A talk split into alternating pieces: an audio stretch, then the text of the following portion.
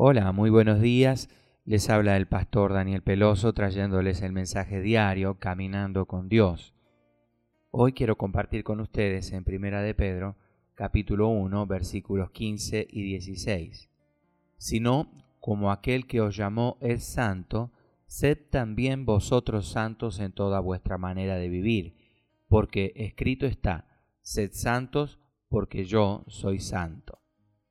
Primera de Pedro 1.16 dice, Sed santos porque yo soy santo. Qué orden tan sobrecogedora. Pero eso es exactamente lo que el Señor se ha comprometido a realizar en nuestras vidas, hacernos santos. Su grandioso plan puede resumirse en una palabra, santificación. Este es un proceso de tres etapas con el que nos aparta para sus propósitos.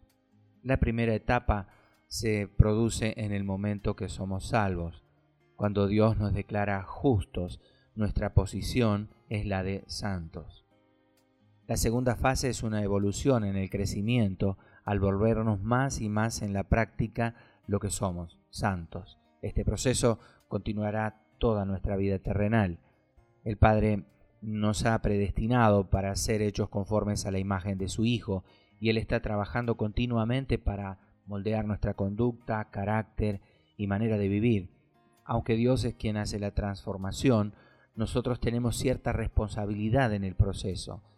Si no cooperamos con Él, el mundo nos consumirá y perderemos los grandes planes que Dios tiene para nosotros.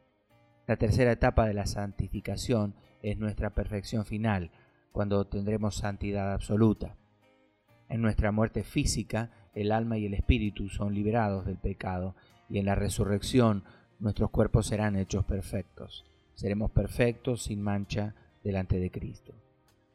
Si pudiéramos echar un vistazo a lo que es la tercera etapa, nunca nos lamentaríamos ni nos quejaríamos por el difícil proceso de santificación que sufrimos ahora. Nuestros ojos estarían fijos en la meta y nuestra mayor motivación sería glorificar a Dios, sometiéndonos a Él a medida que nos transforma. Señor, que marche siempre a la meta de glorificarte en cada una de mis acciones y palabras para poder ser digno de tu presencia en todas las áreas de mi vida. En el nombre de Jesús. Amén, amén y amén.